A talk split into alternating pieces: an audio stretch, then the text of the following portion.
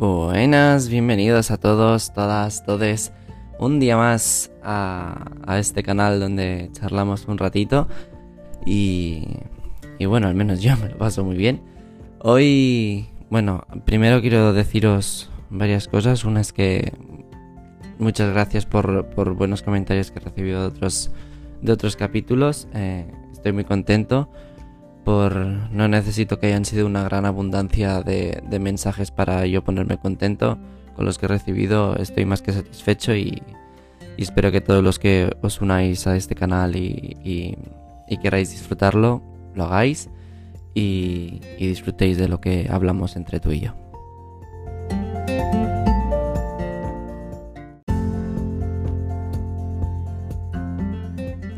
Bien, ¿de qué vamos a tratar hoy?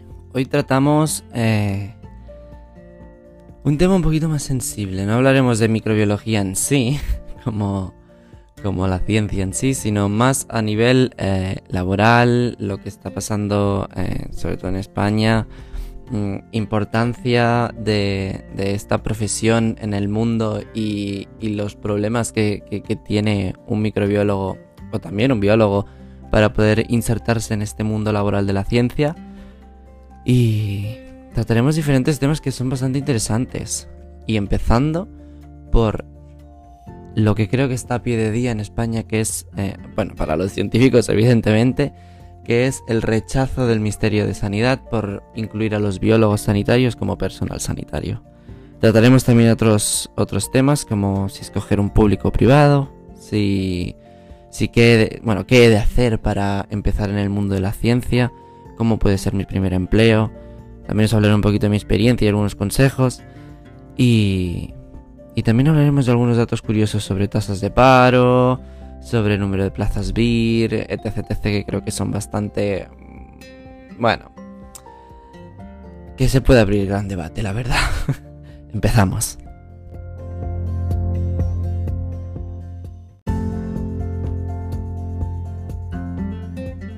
Bien, después de esta pequeña pausa publicitaria, creo que eh, tenemos un, un, tema que ha abierto mucho debate y bastante enfado por parte de, dichos biólogos sanitarios, porque se les ha de llamar así, biólogos sanitarios.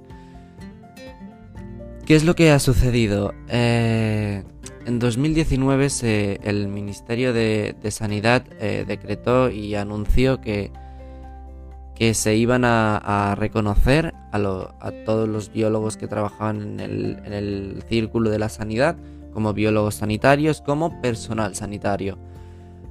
Eh, esto, claro, conlleva ciertos eh, beneficios y, bueno, reconocerse como personal sanitario pasas a ser realmente de la categoría a la cual eh, realmente estás trabajando, ¿no? Porque ahora mismo desconozco porque no he podido encontrarlo en qué categoría se les clasifica. Me imagino que como un. como algo que no sea de, un, persona, un profesional no sanitario. Eh, en fin. La, el Ministerio de Sanidad, eh, bueno, aprobó eso, bueno, lo anunció, más bien dicho.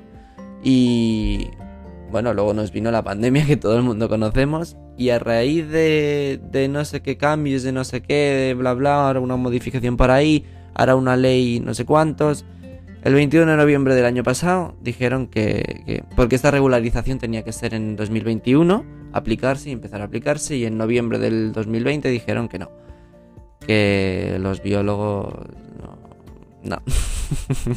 que ya no que ya no ibais a ser personal sanitario, hijos míos. Y eso, eso ha generado otra vez un debate que te cagas, porque hay eh, muchísima gente que se dedica a siendo biólogos, siendo... Bueno, que también paréntesis, porque dentro de biólogos eh, también tenemos que empezar a, a, subclasificar a genetistas, microbiólogos, eh, bueno, los que han estudiado biomedicina, que ahora no sé cuál es su biomedingólogos. no lo sé, la verdad, lo siento. Eh, biotecnólogos también. Son, son personal que al final son ramas de la biología, sí, pero que ahora ya, al menos en España, se están avanzando las cosas que vía máster o vía ya carreras únicas, eh, como lo estoy haciendo yo, ya te especializas te especializas en, estos, en, estas ramas y, y, todas estas pueden acabar en, en, un centro sanitario o, envueltos en el mundo sanitario. Y al final eh, la mayoría de ellos sí que, que al ser mm, profesionales sanitarios participan en el en la labor de un diagnóstico, son la parte, una de las partes más vitales. Eh, médicos, enfermeros, auxiliares, todos mm, ayudan a, bueno, todo el personal de diagnóstico asociado, evidentemente, pero dentro de ese personal asociado de diagnóstico está todo lo que engloba un laboratorio y todo el personal que lo engloba, evidentemente. Entonces, ¿por qué este personal no puede ser personal sanitario si tiene un peso tan importante en, en un diagnóstico? Que al final es la principal, el principal trayecto de, la sanidad es, es, hacer un diagnóstico y, proceder a un tratamiento correcto de un, de un, paciente. Al final todo lo que nos envuelve en la sanidad es eso, ¿no? Y, a raíz de ahí se pueden sacar un montón de ramas y un montón de, un abanico de, cosas que, existen en un hospital. Para... Pero todo es a raíz de lo mismo, ¿no? Porque si bien acudimos al médico es para lo mismo, sea, para para mm, estamos mal un diagnóstico, queremos saber qué nos pasa, un diagnóstico, o eh, necesitamos tal, eh, tenemos tal, necesitamos tal, pues un tratamiento. Eh, es un tema que ha generado bastante controversia. Yo creo que que el ministerio está siendo bastante injusto con todo lo que se relaciona. Al final, estamos en un país que, yo a veces pienso que, todo lo súper importante que, que, tenemos y que necesitamos no se valora. En plan, no. Parece que no queramos conservar lo mejor que tenemos. Que una de las mejores cosas que tenemos aquí es la sanidad. Si nosotros estamos echando fuera a personal que incluye esta sanidad tan buena que tenemos, que, que somos uno de los pocos países que se la puede permitir tener gratis por cómo funciona todo el sistema, aunque esté mal gestionado a lo mejor y, y no funcione como debería funcionar a nivel de eficacia. Eso es cierto. Pero tenemos. Tenemos cosas muy importantes y tenemos un personal muy, muy, muy cualificado. En el cual. Eh, ya, ya solamente que, que encuentre o sea, mucha dificultad para encontrar su puesto de trabajo, solo falta que además no esté en la categoría que toca. Eso, bueno. Y ya todo esto lo quería enlazar con, bueno, tasas de paro que tenemos. Eh, em, bueno, todo este personal que nos dedicamos a la ciencia, ¿no? Eh, primero pensemos, bueno, anotemos que en España ahora mismo, bueno, ahora mismo en 2021 no están aún los datos, pero en 2020 hubieron un 16,2% de tasa de desempleo general en el país, en el cual fue un dato alarmante que el 40,7% eran menores de 25, es decir, la tasa de paro juvenil está por las nubes y no quiero saber cómo está ahora, pero A saber. Y... Sorpresa yo buscando para hacer este podcast. Eh, he encontrado que de las carreras con menos salidas y que tienen una, una tasa de paro más alta, en las últimas posiciones está médicos y biólogos. ¿Cómo que médicos y biólogos? No, no me cuadraba. Biólogos ya me, me, esperaba que estaban por esas posiciones, pero médicos. Oh my god, no, no me lo esperaba. Pero biólogos, con un 73%. 73% de paro. Estás diciendo que eh, más de 7 alumnos que se gradúan de cada 10 eh, acabarán en el paro. De cada 100 biólogos que salgan, o microbiólogos, o em, biotecnólogos, genetistas, acabará en el paro. No, no, no, no me cuadraba. Yo un 73% no me cuadra. Y tampoco me cuadra la frase que he dicho anterior porque no sé ni qué he dicho porque me he puesto nervioso. Pero es un, es un dato muy fuerte, ¿no? Eh, bueno, yo eh, me he quedado también sorprendido porque yo ahora mismo estoy trabajando en este ámbito, no es el sanitario, pero claro, quería investigar más porque he pensado, pero, what the fuck, ¿cómo puede...? Si yo pensaba que había trabajo, ¿no? Que, realmente... Yo cuando estaba buscando trabajo hay muchos empleos, hay mucho... Y he pensado, ¿por qué hay tanta tasa de paro? pues yo he concluido que por lo que hay y todos los informes que he visto y cosas, es que eh, en general el, país tiene una experiencia bastante baja en todo el ámbito y se requiere una experiencia extraordinariamente alta. No estoy culpando a la gente que sale de las carreras como que no tenga experiencia eh, y que es su problema y que por eso no tienen trabajo porque no creo que esa sea la causa y luego más tarde hablaremos de ello. Hay una inversión en aumentar el número de plazas para dichas personas muy baja, tanto en público como en privado, aunque hay que decir que público, bueno, mm, bueno, más bien, si en privado ya hay mm, justas las plazas, que es donde más se invierte y donde más empleo hay, en el sector privado, como siempre, eh, en el público ya es nefasto. O es nefasto y ya solamente tenemos que ver eh, eh, cómo están las plazas BIR. Yo no sé si sabéis qué son, qué son los BIR, imagino que sí. Eh, es la especialización, es como hacer un MIR de, medicinas para especializarte, pues un MIR es, una especialización después de la carrera y del máster. Ahora no recuerdo bien. Bueno, es como un doctorado, es que no quiero explicarlo mal porque tampoco lo, sé a rajatabla y, y después sé que, que, por ejemplo, cuando yo estuve en el hospital trabajando, los que eran facultativos tenían que haber pasado un BIR y al final es, es un, bueno, es biólogo interno residente, esas son las siglas y, va en referencia a, a, bueno, a hacer como un, sí, bueno, un doctorado, ahora que lo pienso, es una especialización. El caso es que eh, de toda el, eh, o sea, de todas las plazas estatales que se han, se han ofrecido para este 2021 son 50. 50 plazas PIR nuevas en empleo público, evidentemente. Bueno, de hecho eran 48 en empleo público y 2 en el sector privado, y todas estas estaban repartidas en las diferentes comunidades autónomas. Eh, nos parece muy fuerte.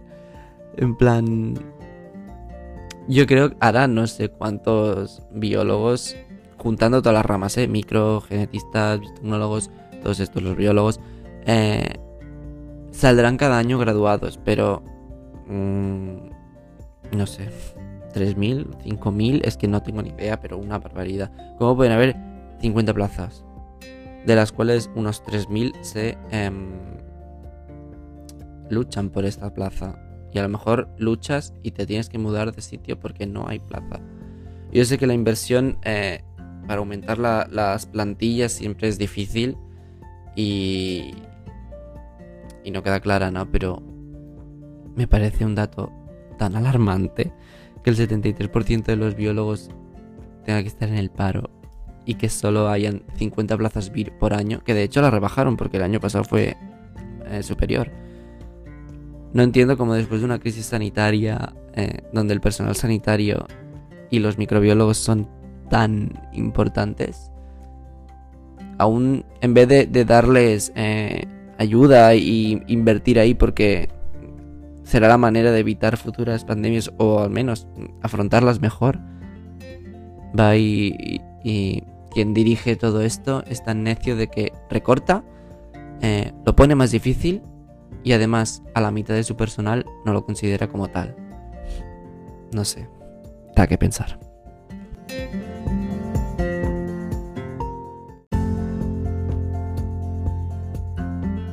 Bien, ¿qué más? ¿Qué más podemos hablar? y no alargar tanto esto que yo lo siento, creo que, realmente me alargo de en lo que no toca. Pero bueno, eh, antes he dejado el, tema anterior un poquito eh, abierto para que hagáis autocrítica y más yo no sacar mis conclusiones que sé que he dado, pero también me gusta dejar un poquito ¿no? en el aire para que pues eso tengáis vuestro propio pensamiento crítico y penséis con la información que os doy pues pues el qué, ¿no? Bien, pues eh, avanzando un poco, eh, ¿qué es lo que pasa cuando, una, cuando un alumno ¿no? ya se gradúa o está a las puertas de graduarse, que es como estoy yo ahora mismo, eh, y quieres ya meterte en el mundo de la ciencia, pero no tienes experiencia, no has hecho nada más que unas prácticas a lo mejor, o a lo mejor no has podido hacer ni eso, o no tienes experiencia laboral, no ese gran mundo de ya salir de ser un estudiante y pasar al mundo laboral y decir, oh my fucking god, ¿qué hago yo ahora solo en este vacío? ¿Qué hago? ¿Tiro para estudiar más? ¿Hago un máster? Ah, ¿Sigo estudiando, estudiando? Porque no sé a qué dedicarme. Eh, no sé mm, si pasar al mundo laboral, si estudiar y trabajar. Es muy amplio el aspecto, pero lo vamos a tratar.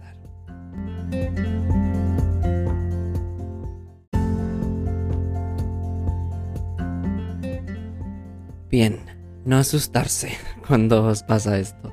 Yo también eh, he pasado por eso, evidentemente, aunque ahora esté en laboral en activo, eh, tampoco pienso que no me pueda pasar nunca, nunca sabemos, nunca digas nunca y la vida da muchas vueltas eh, y nunca sabes qué puede pasar, pero siempre hay que mirarlo todo con calma y pensar bien qué es lo que, la rama que quieres hacer y dedicarte.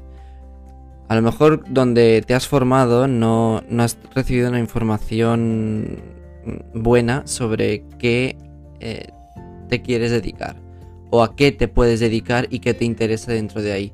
Porque ya no solo a lo mejor la propia función del trabajo te va a gustar o te va a, tirar, vale, sí, eso 100%, pues eso no va a ser porque dentro de un trabajo se engloban ya no solamente tu propia función, sino eh, tus recursos económicos que puedes eh, sacar de ello, eh, jornadas laborales, em, bueno, cercanías o similares. Hay, hay muchas, hay un abanico muy grande, como siempre digo, dentro de, de, las opciones en el mundo laboral, ¿no? Y en el de la ciencia no es diferente. Y dentro de la ciencia hay muchas posibilidades muy diferentes. No es lo mismo ser un investigador, ser un investigador postdoctoral, eh, hacer un doctorado. Eh, no es lo mismo dedicarte a ser un responsable de un departamento en una industria farmacéutica, no es lo mismo estar en un control de calidad alimentaria, no es lo mismo estar en control de aguas eh, residuales de mm, donde sea, no es lo mismo estar en un laboratorio de un hospital, no es lo mismo estar en calidad de, cosmética, por ejemplo.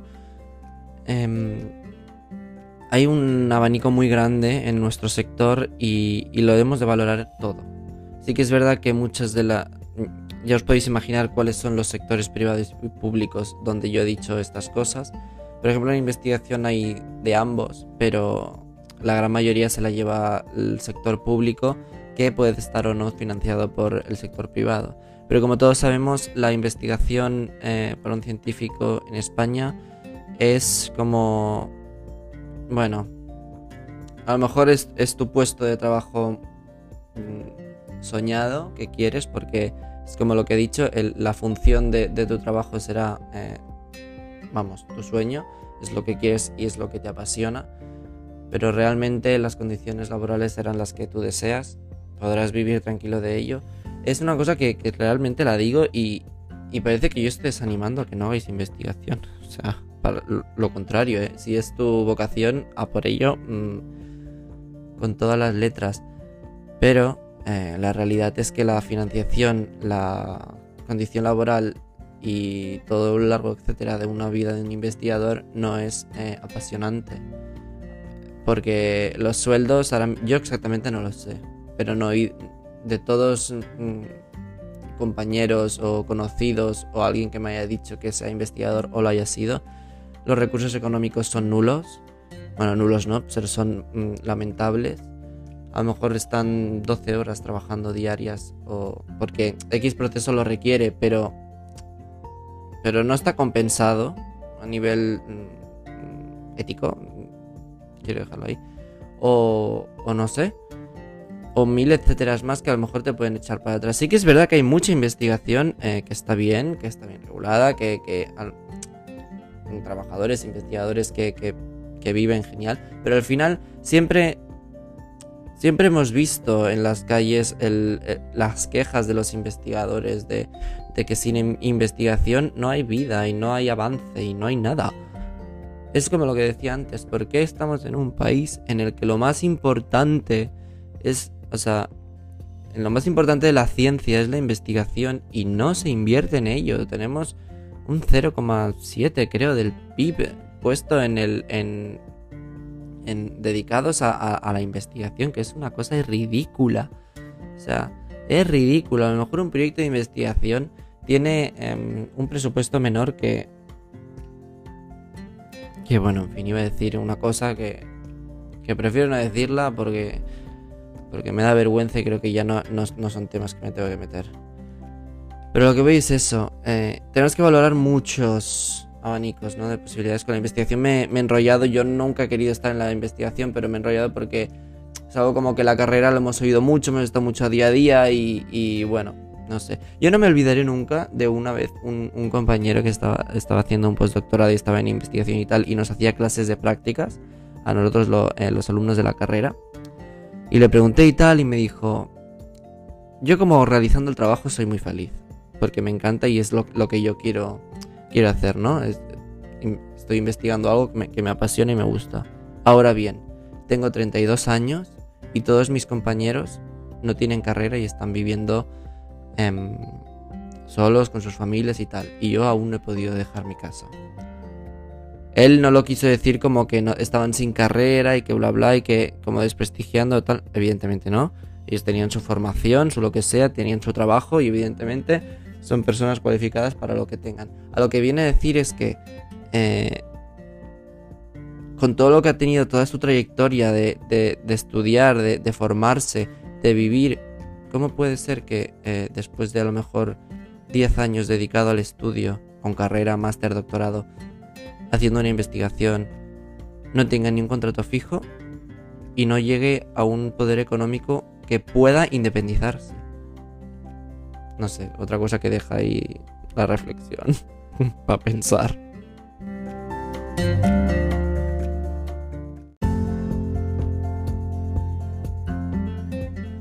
¿Qué? ¿Qué? ¿Qué? ¿Qué? Que me alargo demasiado, hombre, ya.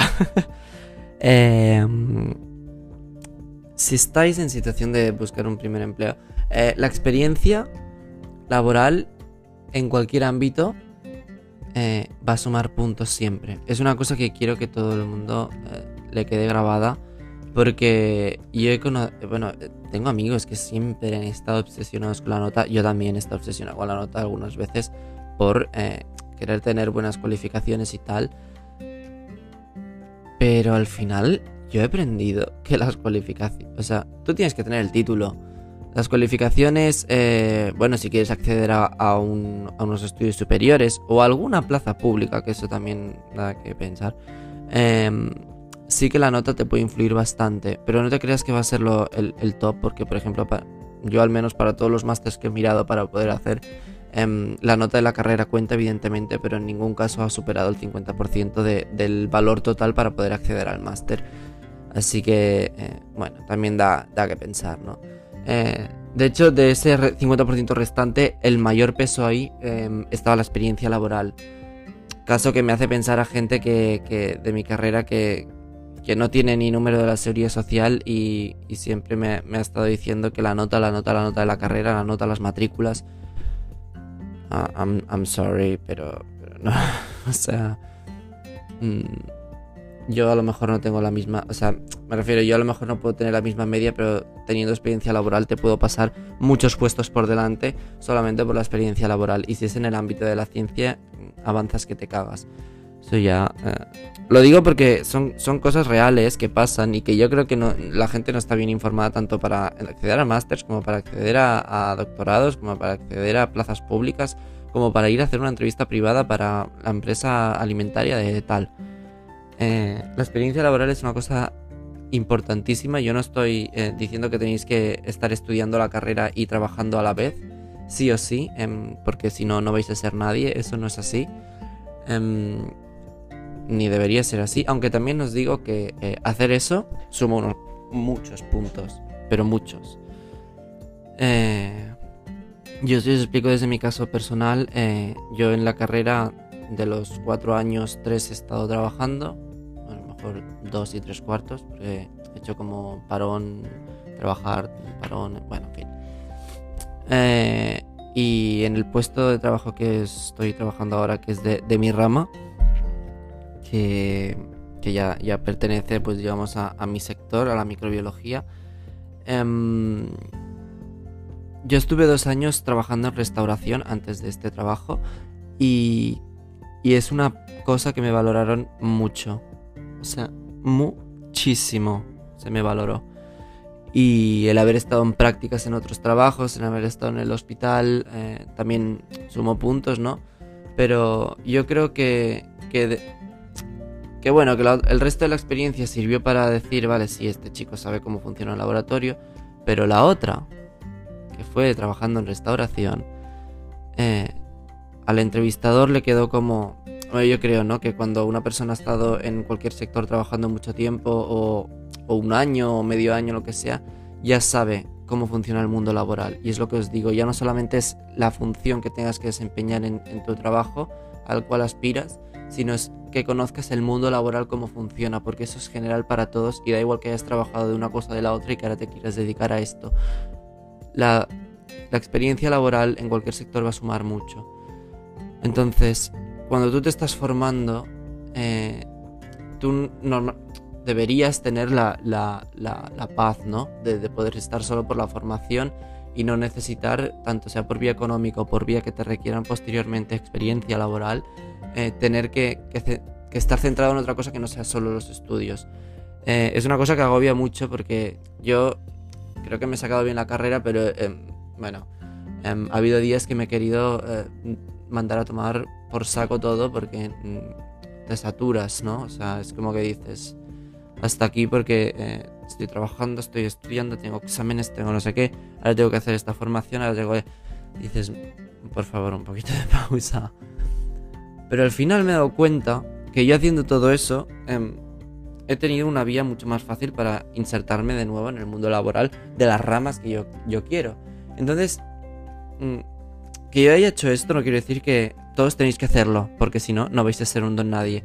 Sino es una incitación al pensar, a, hacer autocrítica otra vez, que yo os invito a decir, ¿por qué tenemos que estar en un sistema en el cual todo lo que, por ejemplo, yo he tenido que hacer, o mucha gente, porque yo conozco mucha gente que ha tenido que hacer esto, para meterte en un puesto de tu categoría que te has formado, necesitas esta exigencia de experiencia y esta exigencia de haber tenido que haberlo hecho, porque, a ver, si tú no lo haces como durante la carrera trabajas y ganas la experiencia laboral requerida para cuando salgas de la carrera, ¿cuándo lo vas a hacer?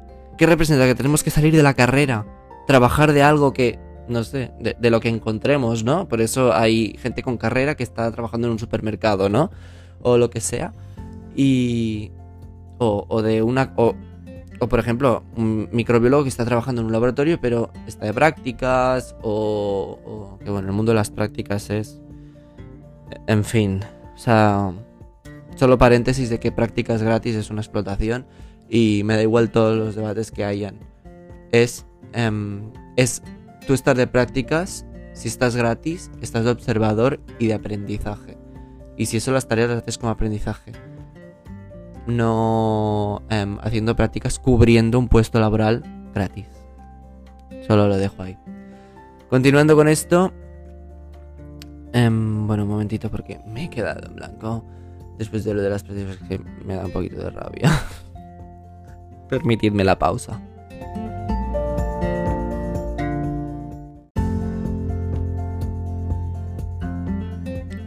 Vale, entonces eh, ahí nos encontramos una balanza muy desequilibrada, ¿no? En, aquel alumno que, eh, ha hecho la ESO, ha hecho el bachillerato o grado superior, o bachillerato y luego grado superior, y luego de la carrera.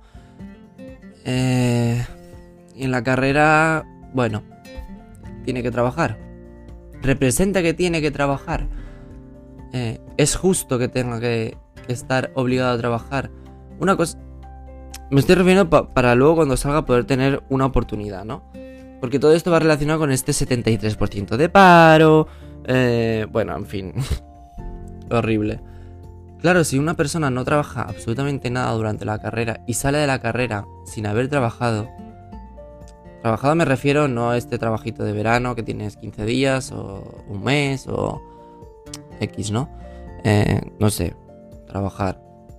Que digas en continuo y tal, y que, que una empresa cuando lo vea diga, uy, que le llame la atención, ¿no?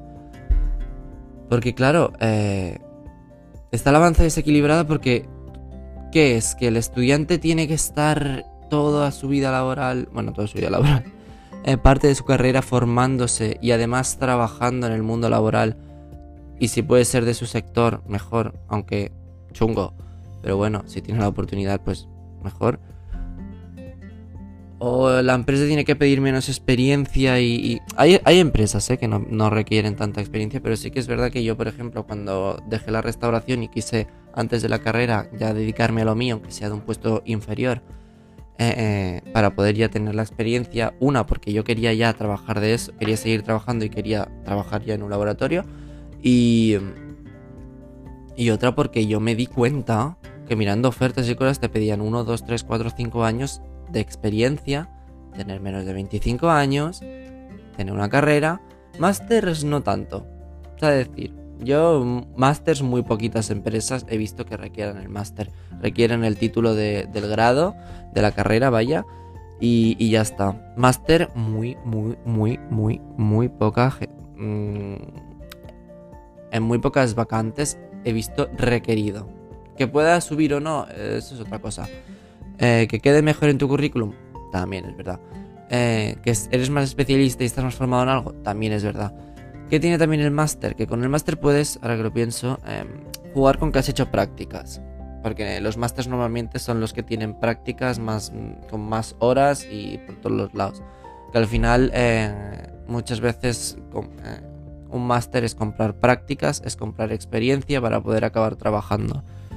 Eh, también me da a pensar que al final yo creo que es todo lo mismo, que, hay un requerimiento de experiencia también muy elevado para que tú hagas muchas prácticas, porque prácticas es una forma, es mm, vida laboral, se mire como se mire, porque al final tú estás desempeñando un, trabajo laboral y no sé.